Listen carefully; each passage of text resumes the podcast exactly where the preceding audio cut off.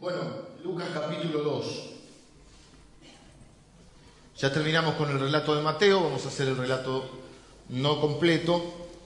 Vamos a ver la primera parte del nacimiento de Jesús y el domingo que viene, que es el 23, quizá veamos la historia detrás de la historia. Es decir, vamos a ver la historia final del, nacimiento y vamos a ver la historia real. Hay una, o cómo puede decir, la verdadera historia o la historia profunda. Está la historia del relato de lo que aconteció en ese momento específico. Pero hay un trasfondo en esa historia, que vamos a llamar la historia detrás de la historia.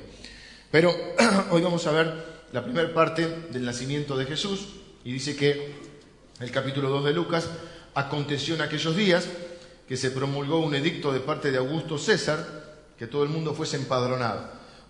¿Por qué quería empadronar Augusto César? A la gente? Por dos razones.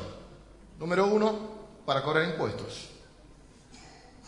El Universal Watson diría. Todo el mundo monotributista, o todo el mundo autónomo, o todo el mundo en relación de dependencia. Y segundo, porque de esa manera también quería ver, los judíos no formaban parte del ejército si pagaban impuestos, pero también quería ver con qué eh, disponibilidad tenía para las guerras, para el ejército. ¿no? Este primer censo se hizo siendo Sirenio, gobernador de Siria, e iban todos para ser empadronados cada uno a su ciudad. Y José subió de Galilea, de la ciudad de Nazaret, a Judea, a la ciudad de David, que se llama Belén, unos 80 kilómetros, tardó como cuatro días para hacer esos 80 kilómetros en burro. Ahora vamos a leer un poquito. Por cuanto era de la casa y familia de David para ser empadronado con María, su mujer, desposada con él, la cual estaba encinta. Y aconteció que estando ellos allí, se cumplieron los días de, su alumbramiento y dio a luz a su primogénito y lo envolvió en pañales y lo acostó en un pesebre porque no había lugar para ellos en el mesón. Vamos a leer esta parte nada más hoy. Y el domingo que viene vamos a ver todo el relato más detenido del nacimiento de Jesús. ¿Qué quiero mencionar. Quiero ponerlos un poquito, sé que la mayoría conoce la historia, algunos pequeños datos que quizá puedan eh, meternos más en situación. ¿Qué pasa, por ejemplo, con, este, con esta chica adolescente? Porque no era más que una chica adolescente, analfabeta, eh, porque la mayoría de la gente era analfabeta, en un pueblito como eh, Belén, y, un pueblito donde no había más de un caserío, no, serían 200 casas, eh, algo muy chiquitito. Eh, por eso hay una profecía que dice, Belén Efrata, no eres, no eres la más pequeña, porque de ti saldrá el Salvador. Eh, Belén, ¿se acuerdan que lo estuvimos hablando en la época, en los tiempos de Ruth? ¿Mm? Y, y esta jovencita enfrenta todo un desafío, menos mal que no decidió abortar, medio mal que no escuchó algún consejo ¿eh? de alguien que siempre está dando vueltas por ahí para decirnos las cosas contrarias a Dios, eh, porque ella con, algunos creen que 14, 15 años, tenía que enfrentar este, a riesgo de su propia vida eh, todos los comentarios, todo toda la vergüenza, la humillación de quedar embarazada en situación no ideal, digamos, no estaba casada, estaba desposada, que era un especie de compromiso, más que un compromiso, un casamiento formal, pero que era un año eh, previo a la consumación de ese matrimonio. Podían poner una plaza, le podían eh, sacar la ropa y poner ropa harapienta, tipo escarmiento, hay unas cosas bastante feas que hacían para que nadie más se salga de la ley. Eh, hay costumbres religiosas que a veces quedan de humillar a las personas cuando se equivocan. Y bueno, esa era una de las que tenía. Y José trata de, dejarla silenciosamente, no perjudicarla, porque no se habla mal de una mujer, porque hay que saber tratar a una mujer, y porque, no se habla mal de nadie en realidad, porque sí somos los cristianos, entonces él trata de dejarla en silencio, pero se va a dormir pensando en esto y se le aparece un ángel en sueños y le dice no la dejes porque es verdad, eh, ha concebido del Espíritu Santo, ella es virgen. Pero ¿qué idea tenemos muchas veces de María? ¿O qué, qué idea tiene la gente a veces de María? Un gran vestido celeste, con hilos de oro, con una corona de oro, teniendo un niño con un halo casi también medio dorado, toda peinadita, parece salió de la peluquería, manicura, pedicura, ¿viste? No era así. Probablemente anduviera descalza, unas sandalias más o menos. Eh, no está sentada en un trono, a lo sumo se juntaría leña y se sentaría en un banquito frente a un hogar, en su casa, en un pueblito muy humilde. Y ellos emprenden un camino de cuatro días. En realidad, algunos dicen que solamente los hombres tenían que ir a ser empadronados. ¿Y por qué la llevó María estando encinta en ese, en ese estado? Cuatro días en burro.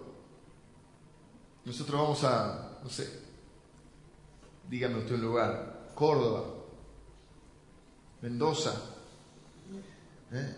Y vas tratando de hacer un buen tiempo para cargar nafta y seguir. A mí no me gusta parar y andar haciendo.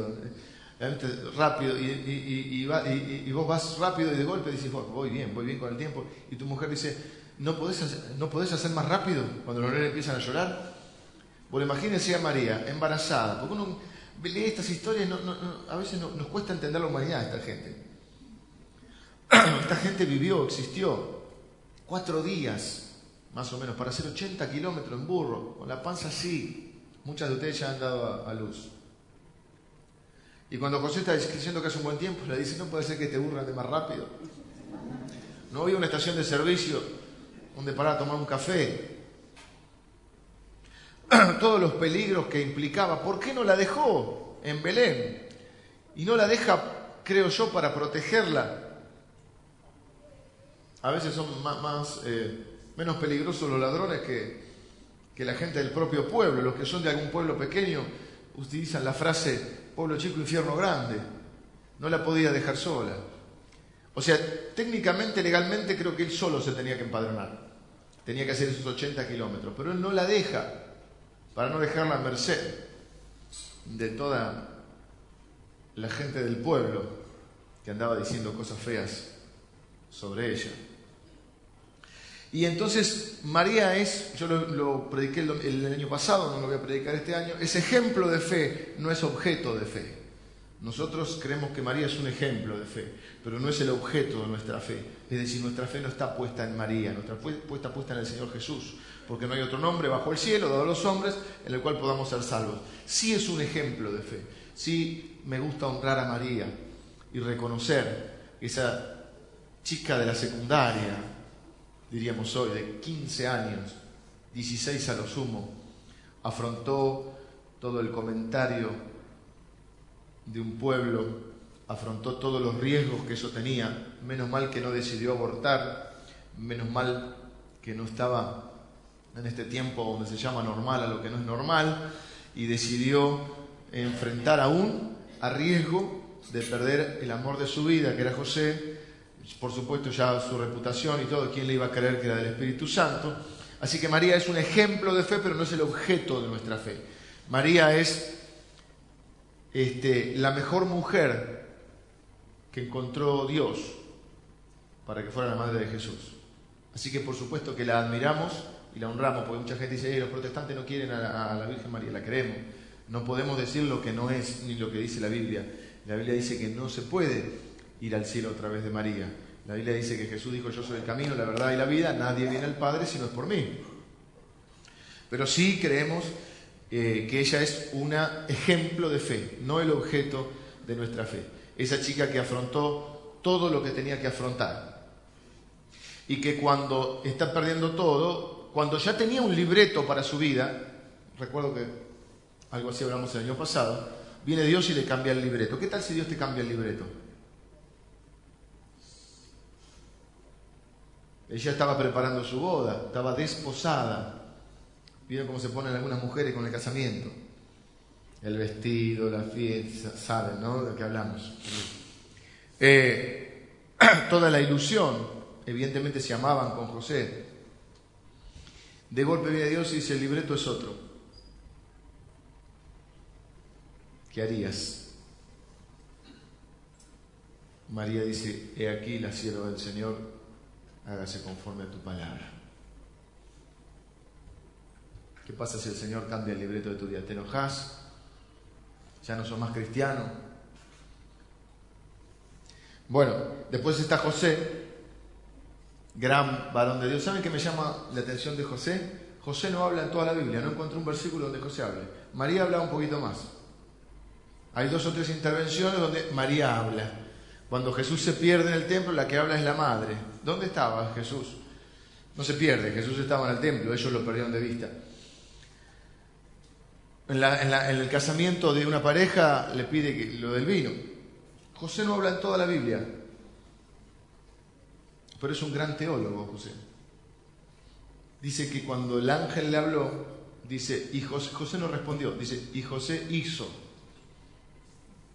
Esta semana vi una frase que alguien colgó en su muro que decía, el mundo no cambia por tu opinión, el mundo cambia por tu ejemplo. Me encantó. El mundo no cambia por tu opinión, el mundo cambia por tu ejemplo. Todos tenemos cómo arreglar el mundo. O antiguamente había una que decía, si quieres cambiar el mundo, empieza por ti mismo. José no habla en toda la Biblia, pero todo lo que hace está bien. Y todo lo que hace demuestra quién es. Un hombre de pocas palabras, pero un hombre de fe. Y la lleva a riesgo de, de, todo lo que sucede, que terminan haciendo Jesús en un pesebre, porque no la quiere dejar sola, a merced de todo el, el, pueblecito que es muy lindo, muy lindo, pero con el mazo dando, ¿no? Y entonces llegan eh, a Belén, no hay lugar, ya explicamos que el pesebre es una circunstancia, no es la casa de Jesús, el domingo pasado hablamos de los magos, o los conocidos como los Reyes Magos, Melchor Gaspar y negro Baltasar, decía, no sé en qué diario leí que decía, Baltasar, te dijimos mirra, no birra, mirra, Baltasar.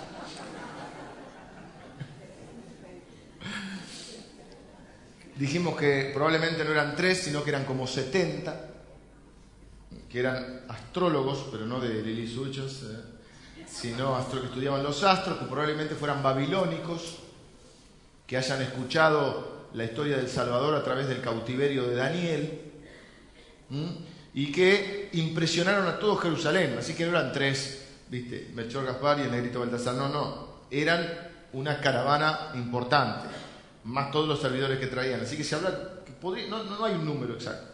¿De dónde viene la tradición de tres? Dijimos por oro, incienso y mirra, que explicamos el domingo pasado. Eh, y dijimos que los, reyes magos, los magos, los astrólogos, no llegan al pesebre. Llegan cuando Jesús ya está en su casa. Y ya es un. Dice que lo, hallan al niño y se postran delante de él. Así que no los patee del pesebre, no los saque, porque bueno, total, nada de eso es real. Pero eh, sepan que no llegaron ahí, llegaron después. Ahora, el pesebre es una circunstancia en la vida de Jesús. Mucha gente se queda con, con esta historia. Llega acá, bueno, nació Jesús, en Belén nació Jesús, el niño, que el niño hoy entra en tu corazón.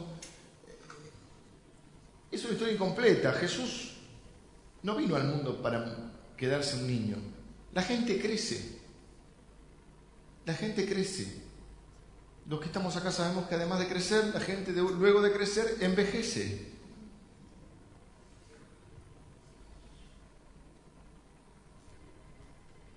Y mi experiencia es que salvo por el Espíritu Santo la gente no cambia, empeora. Estoy un poco negativo, pero es así.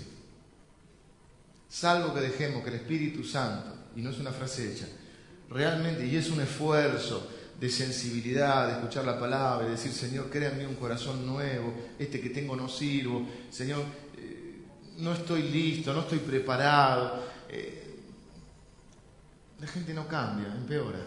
Y algo de los cristianos también. ¿eh? Porque se les suma que ahora creen que sí. Porque antes por lo menos creían que estaban perdidos. Ahora creen que como son salvos, creen que ya están listos. Creen que ya cambiaron, creen que su carácter, creen que están maduros. O creemos. Y la gente se queda con Jesús, pero este no es el final de la historia, este es el inicio de la historia. Entonces yo quiero compartirle dos pensamientos que tienen que ver con Jesús, pero tienen que ver con nuestra vida también. Cuando hablamos de Ruth, hablamos de la providencia de Dios, de la mano soberana de Dios detrás de nuestra vida. Y dijimos que eh, Dios es soberano y es bueno. Que lo que ocurre, no todo lo que ocurre es lo que Dios quiere para nosotros. Pero ¿lo permite? Sí. Todo lo que ocurre es voluntad De Dios no, bueno, hay una voluntad permisiva, que es decir, Dios lo permite. ¿Se entiende? Es decir, porque si no Dios no, estaría, no se enojaría, Dios no, no nos recriminaría por algo si todo lo que pasara fuera, fuera nuestra voluntad. Hay cosas que hacemos que van en contra de la voluntad de Dios. Ahora, en última instancia, ¿Dios lo permite? Sí, esa es la soberanía de Dios. ¿Y cuál es la bondad de Dios? Que de eso malo, en su soberanía y en su bondad, saca algo bueno, ¿sí? Ahora, María puede haber dudado en ese momento, uno dice, ¿cómo va a dudar? Se le apareció el ángel. sí, pero María puede haber dudado en ese momento, ¿será el Hijo de Dios el que voy a tener? Porque yo pensé que me iban a pienso yo, que María por ahí pensó, bueno, sonarán las trompetas, tirarán la alfombra roja, habrá dispuesto una suite en el mejor hotel para recibir al Hijo de Dios. Un poco más, habrá. Habrá, me entrarán en una carroza, no sé si habría carroza, pero bueno, o José entrando así, me, me trae acá pelo, pelo al viento, tan, tan, tan, tan, tan, tan, no sé, qué sé yo. De golpe no hay lugar ni en el, ni en el mesón. Del mesonero mucho no voy a hablar porque habló el pastor Javier el domingo pasado, pidan la grabación. El mesonero se perdió la Navidad por estar haciendo otras cosas y por pensar en la plata. ¿No? Como hoy, mucha gente está pensando en la, en la moneda y, se olvida de la Navidad. No se dio cuenta que tiene la oportunidad histórica de recibir al Hijo de Dios. Como mucha gente hoy no se da cuenta. Pero no es el mesonero el que quiero referirme. Quiero referirme un poco a José María y a Jesús puntualmente. Jesús arranca, al igual que cuando vimos con Ruth, arranca mal. Arranca en un pesebre. Sabemos, es el Hijo de Dios, es Dios. Es Dios mismo encarnado. Arranca con rechazo. Y la gente se queda con el Jesús del pesebre, pero el pesebre fue una circunstancia en la vida de Jesús. Pero el pesebre no es el fin de la historia. El pesebre para, muchos de nosotros, por supuesto hay una historia previa ¿eh? de amor de Dios, pero el pesebre es el comienzo de la historia del Dios encarnado, del Dios en la tierra, de la obra de Cristo en la tierra. Muchas otras circunstancias tuvo que enfrentar Jesús en la vida. Y entonces mi pensamiento hoy va dirigido hacia eso. Debemos entender que hay circunstancias en nuestra vida que son necesarias o que se dan en la vida, pero que es necesario superarlas. Hay circunstancias. El propio señor, John Stott, este teólogo tan importante, él decía, no podría jamás confiar en un Dios inmune al dolor. No creería en Dios si no fuera por la cruz. Estamos hablando de uno de los más grandes teólogos del siglo pasado, siglo, bueno, y vivió hasta el 2011. John Stott. Él dijo, no podría confiar en un Dios inmune al dolor. ¿Entiende la profundidad de ese concepto? Dice la Biblia, entre otras cosas, que Dios se hizo hombre y vivió todo lo que una persona, la experiencia humana, la del dolor, la de la soledad, la del abandono, la del rechazo, la tentación, no tenemos un sumo sacerdote que no pueda compadecerse de nuestras debilidades, uno que fue tentado en todo sin pecado. Acerquémonos pues confiadamente al trono de la gracia. Ese es nuestro Señor Jesús. No es inmune al dolor, no es inmune a los problemas, porque la gente dice, ¿qué sabe Dios? Total, está en el cielo. Sí, hoy está en el cielo. Hemos hablado del estado actual de Jesucristo, pero no es el estado donde comenzó acá. Entonces Jesús comienza en un pesebre y comienza rechazado. Y toda la vida experimenta la soledad y el rechazo. Luego va al desierto. En el desierto también es tentado y, sufre las dificultades. Luego va a la cruz y en la cruz lo abandonan. Está la madre, suponemos que el padre ha muerto, que José ha muerto. Está la madre y el apóstol Juan y otra María. No sé si alguien más, pero se me acaba el círculo ahí. ¿Dónde estaba? Eh, ¿Dónde estaba el endemoniado que liberó? ¿Dónde estaban los paralíticos que sanaron? ¿Dónde estaban los, ciegos que dio vista? ¿Dónde estaban los que tres días antes gritaban, Osana, bendito el que viene en el nombre del Señor? ¿Dónde estaban?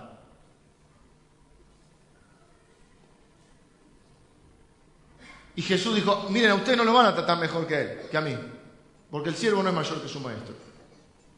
Entonces de esta historia también emprendemos que tenemos un Jesús humano, un Jesús humano que tuvo buenos momentos y tuvo malos momentos, y hubo momentos que la pasó mal, y que arrancó para atrás, diríamos, arrancó en un pesebre, ni siquiera había una, cama donde ponerlo, al lado de los chanchos, o de las vacas no sé qué habría ahí, ovejas. Ovejas más, me suena. ¿No? Entonces, ¿cuál es la, la, situación? ¿Es la circunstancia ideal?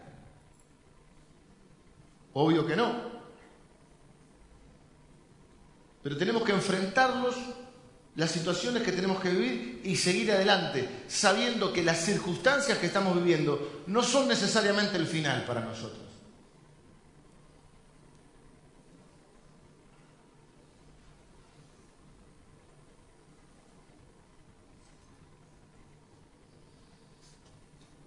No hay que sentirse mal porque otro te rechace o no reconozca quién sos o cuál es tu valor. Dios conoce tu valor.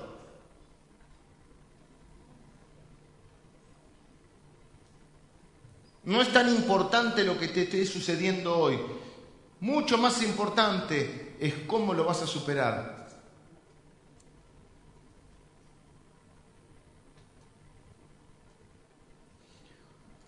No está determinada, la circunstancia que estás viviendo no determina quién sos, a veces muestra quién sos. Dirían los americanos, ¿de qué estamos hechos? Tu identidad no está determinada por las circunstancias, tu identidad está determinada, en el caso nuestro, por nuestra fe, por nuestra filiación al Padre. Nuestra actitud tiene que estar centrada en las promesas y en las convicciones que tenemos acerca de Dios para nuestra vida.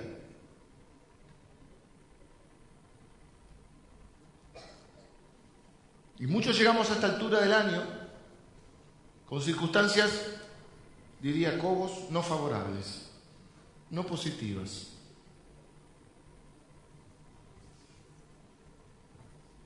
Pero en estas circunstancias que vivimos, no necesariamente serán improductivas en nuestra vida. Hemos aprendido con Ruth que cada circunstancia de nuestra vida Dios la transforma en algo para bien. Yo pienso que María puede haber dudado, yo pienso que José puede haber dudado, Jesús es un niño, un bebé, pero no fue el único inconveniente que tuvo en su vida. Sin embargo, lo superaron. Por eso les quería poner en situación a María, viéndola cuatro días arriba de un burro con una panza que no puede más, en un camino 80 kilómetros polvorientos, parando algunas noches en, la nada, en la nada, diciendo, ¿qué estoy haciendo acá? ¿Por qué a mí? Si yo tenía un libreto, si yo tenía una vida, si yo tenía 16 años, 14, 15, no sabemos cuánto tenía exactamente, si yo tenía una vida por delante programada, la única manera de poder resolver los problemas es enfrentarlos. Y la única manera de enfrentarlos y superarlos es puesto nuestros ojos en el Señor y en sus promesas. No te sientas mal porque alguien te rechace. No te sientas mal porque hoy las circunstancias no son las ideales. Ese no es el fin de tu vida. Este es solo el inicio. La Biblia dice que el fin de los hijos de Dios es una eternidad con Él.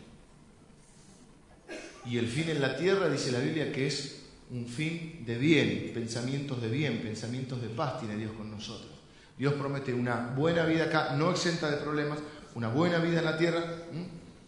Si vamos a sufrir, dice creo que Pedro, si vamos a sufrir, suframos por cosas buenas.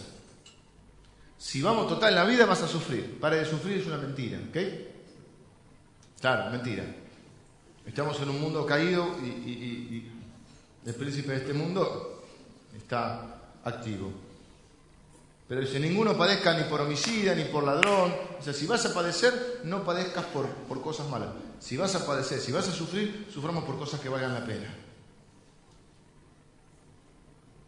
Dice, si alguno eh, sufre este, padecimiento por seguir a Dios, por honrar a Cristo, bueno, entonces es partícipe de eso. Y es lo que le estaban pasando a María José. Ellos no estaban sufriendo ni por su pecado, ni por actuar mal, ni por desobedecer a Dios. Todo lo contrario. Entonces no creas esos, conceptos de que no, no, porque si vos tenés fe, declaralo, Luis, declaralo, te va a ir todo bien. Muchas veces te vas a encontrar haciendo la voluntad de Dios y te vas a encontrar en un pesebre. Experimentando el rechazo o la soledad o la incomprensión. A veces solito con tu alma. Y lo vas a tener que superar o te quedarás ahí en el pesebre.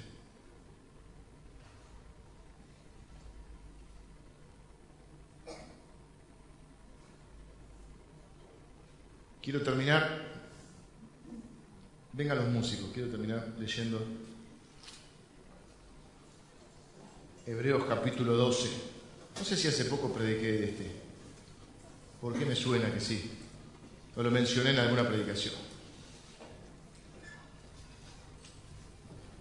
Ah, lo mencioné el domingo en la otra iglesia, pero era otra predicación. Dice, por tanto, nosotros también, teniendo en derredor nuestro tan grande nube de testigos, despojémonos de todo peso y del pecado que nos asedia y corramos con paciencia la carrera que tenemos por delante, la vida como una carrera. ¿Mm? El pesebre es el inicio, no es la meta. Puestos los ojos en Jesús, el autor y consumador de la fe, el cual por el gozo puesto delante de él sufrió la cruz, menospreciando el oprobio. El oprobio es la vergüenza, la, la humillación y se sentó a la diestra del trono de Dios.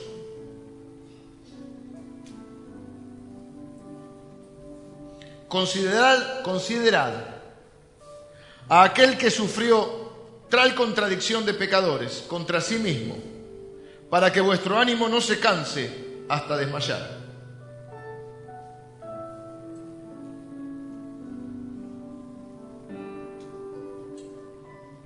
No te quejes de los problemas, Pon tu mirada en el Señor, quien, dice la Biblia, sufrió la cruz, menospreció el oprobio, no le dio importancia ni al rechazo, ni a la vergüenza, ni a esas cosas,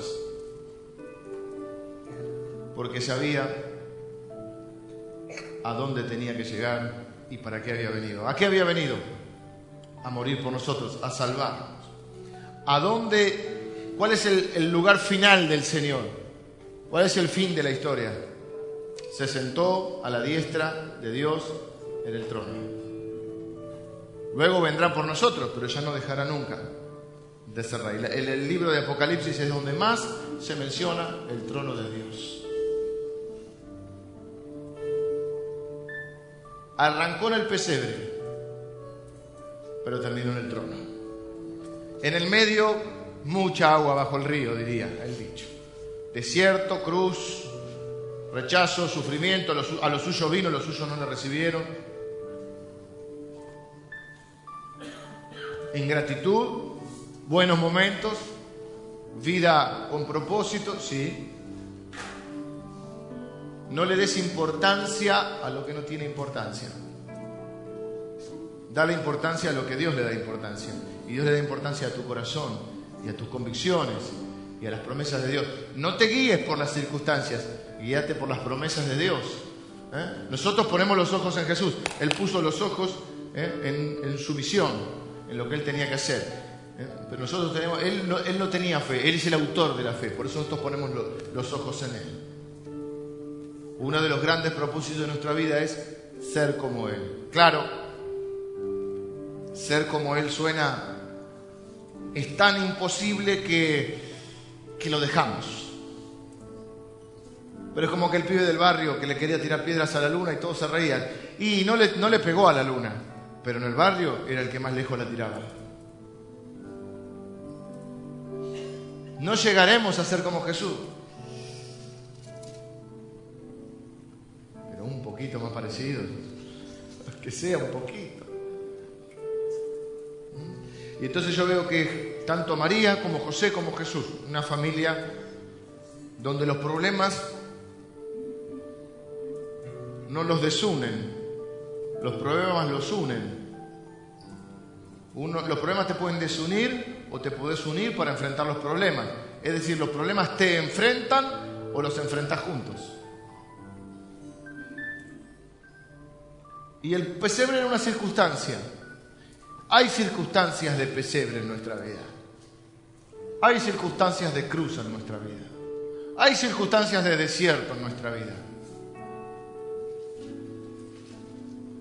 Pero no significa que sea el fin de nuestra vida, sino que hay que superar con fe, confiados en las promesas de Dios y con la actitud correcta, que es confiar en el Señor. No entendemos todo lo que pasa, ni siquiera sabemos si es lo que Dios quería, sí sabemos que lo permitió y que algo bueno de eso va a sacar.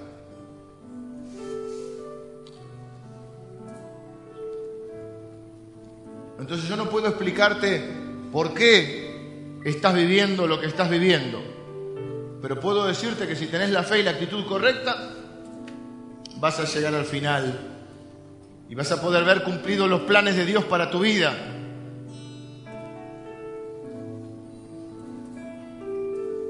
Y ninguna circunstancia se puede comparar con todas las promesas que Dios te ha dejado, con los propósitos que Él ha dicho que tiene para cada uno de nosotros.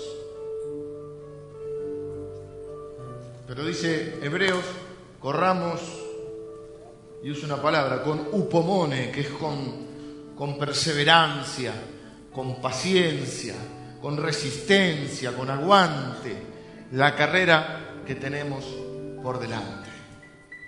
Entonces tenemos que sacar del Evangelio las, vamos, no, digamos mentiras, digamos inexactitudes, para ser más elegantes. Tales como que todo te va bien, tal como que no hay problemas que enfrentar, tales como que vivimos en Disney. No es Disney, es la vida. ¿Eh? Y el Señor Jesús, entre otras cosas, se hizo hombre uno de los beneficios adicionales es que de esa manera Él puede comprendernos. Dios puede comprendernos igual, ¿por qué? Porque nos creó. Pero nadie puede decir que Jesús no vivió, dice que Él vivió toda la experiencia humana que alguien puede haber vivido. Por eso es un Dios que te entiende y te comprende. Por eso te puedes acercar confiadamente. Y su victoria es tu victoria. Entonces no te apesadumbres. Qué palabra me salió rara. No estés apesadumbrado, no estés triste, no estés, bueno, triste puedes estar, no estés desolado porque hoy te toca estar en un pesebre. Porque hoy, como dicen los americanos, esto apesta. Cuando algo en una situación no les gusta, dice, esto apesta. No te dejes impresionar por el diablo que anda como león rugiente, porque dentro tuyo ruge un león más poderoso, el león de Judá. No creas las mentiras de Satanás, que vas a vivir siempre en un pesebre. Porque dice la Biblia que Dios te va a tener al lado de su trono. Nunca nadie te podrá apartar de ahí. Cree en las promesas de Dios enfrentar las cosas con actitud, con humildad y con fe. Dice el dicho al mal tiempo, buena cara. Poné la cara mejor que tengas y enfrentá lo que te toque enfrentar hoy. Si estás en un tiempo bueno, gloria a Dios. Si estás en un tiempo difícil, gloria a Dios también. Tanto en lo uno como en lo otro, el Señor está a tu lado. De todo el Señor va a sacar algo y de algunas cosas aún que no le encuentres explicación, ahí es donde más necesitas activar tu fe. Yo no necesito fe para lo que entiendo. Yo necesito fe para si sé, eh, si tengo explicación para todo. Necesito la fe cuando no, no puedo explicar lo que está sucediendo. Cuando no le encuentro motivo, propósito, o causa, o razón. Pero una cosa sé, que Dios me ha dejado en su palabra muchas promesas, de las cuales en todas me asegura que Él estará conmigo todos los días, que nunca duerme el que me guarda. Por eso te quiero invitar a que cierres tus ojos. Te voy a leer algunas promesas de Dios.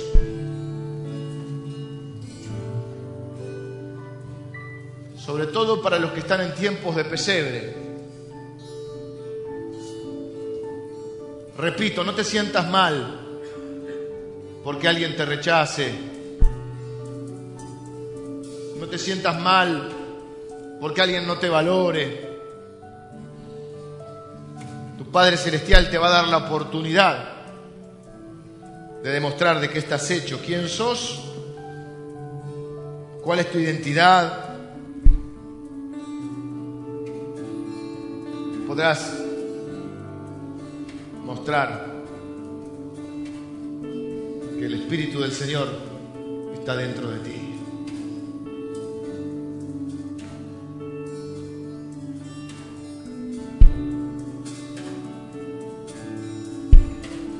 En medio de la aflicción, seguramente también habrá acontecimientos, quizá como este, como hoy a la mañana Habrá acontecimientos que te van a dar certeza de las promesas que Dios te ha hecho. Confirmaciones de Dios. Cosas que te van a hacer más fuerte, más maduro y más humilde. Necesitamos humildad. Necesitamos humildad. Necesitamos sensibilidad espiritual. Necesitamos dejar de repetir canciones o frases hechas y recuperar esas verdades a las cuales nos hemos acostumbrado.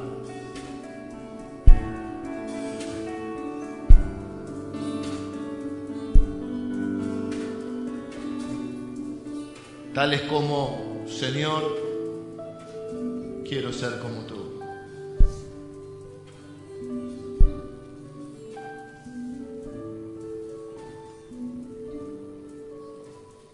Dice la Biblia en Filipenses, haya pues en vosotros este sentir que hubo en Cristo Jesús, el cual siendo en forma de Dios, no estimó el ser igual a Dios como cosa que aferrarse, se despojó a sí mismo, tomó forma de siervo, semejante a los hombres se hizo y estando en la condición de hombre se humilló, se hizo obediente hasta la muerte y muerte de cruz por lo cual también Dios le exaltó hasta lo sumo y le dio un nombre que es sobre todo nombre, para que en el nombre de, Jesús se doble toda rodilla, de los que están en los cielos y en la tierra y debajo de la tierra, y toda lengua confiese que Jesús es el Señor. El pesebre es el inicio, no el fin de la historia.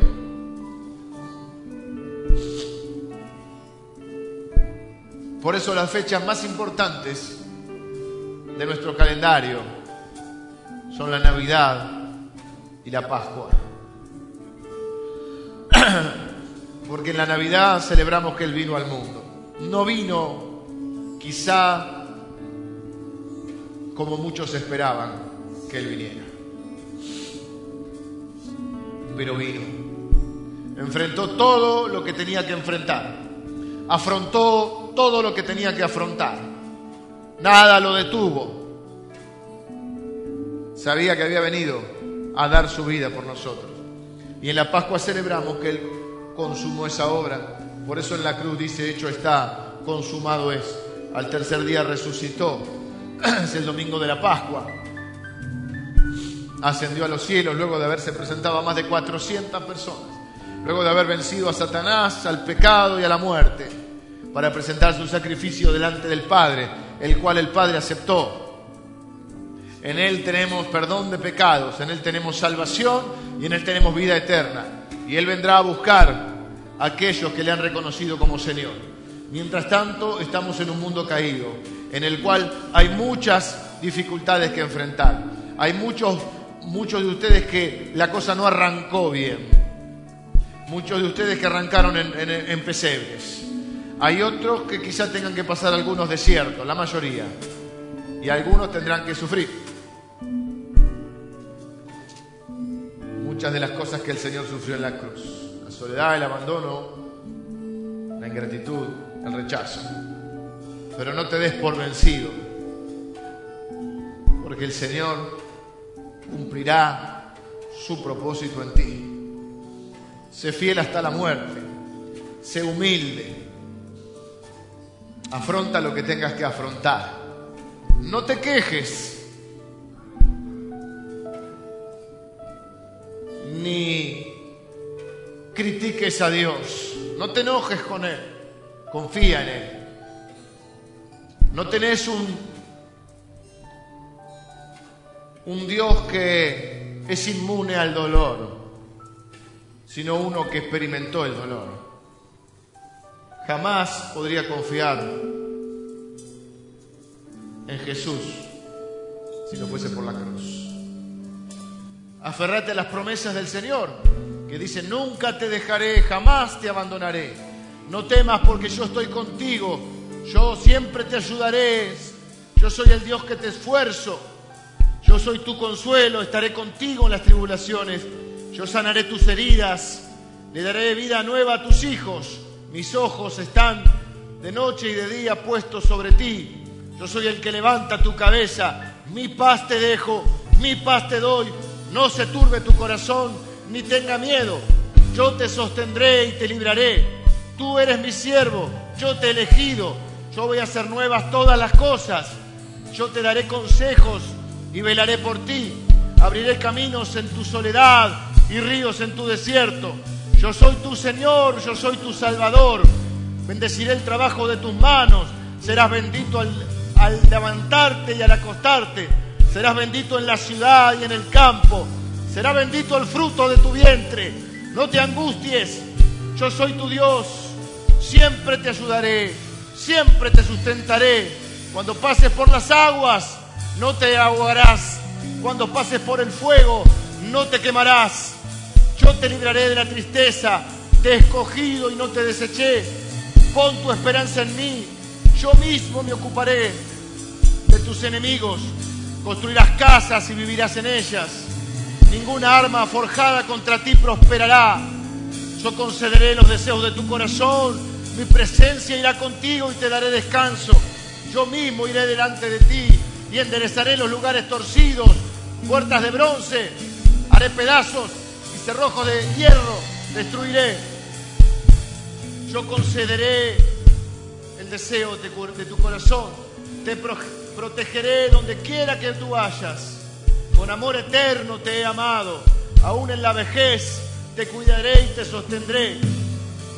Yo perdono todos tus pecados, sano todas tus dolencias. Soy el que rescata del hoyo tu vida. Tú gozarás de mi salvación Nunca me olvidaré de ti. Te tengo esculpido en la palma de mi mano. Yo no tardaré en hacer justicia. Yo sanaré tu tierra. Yo estoy a la puerta de tu corazón y te llamo en este día. Entraré en él y cenaré contigo.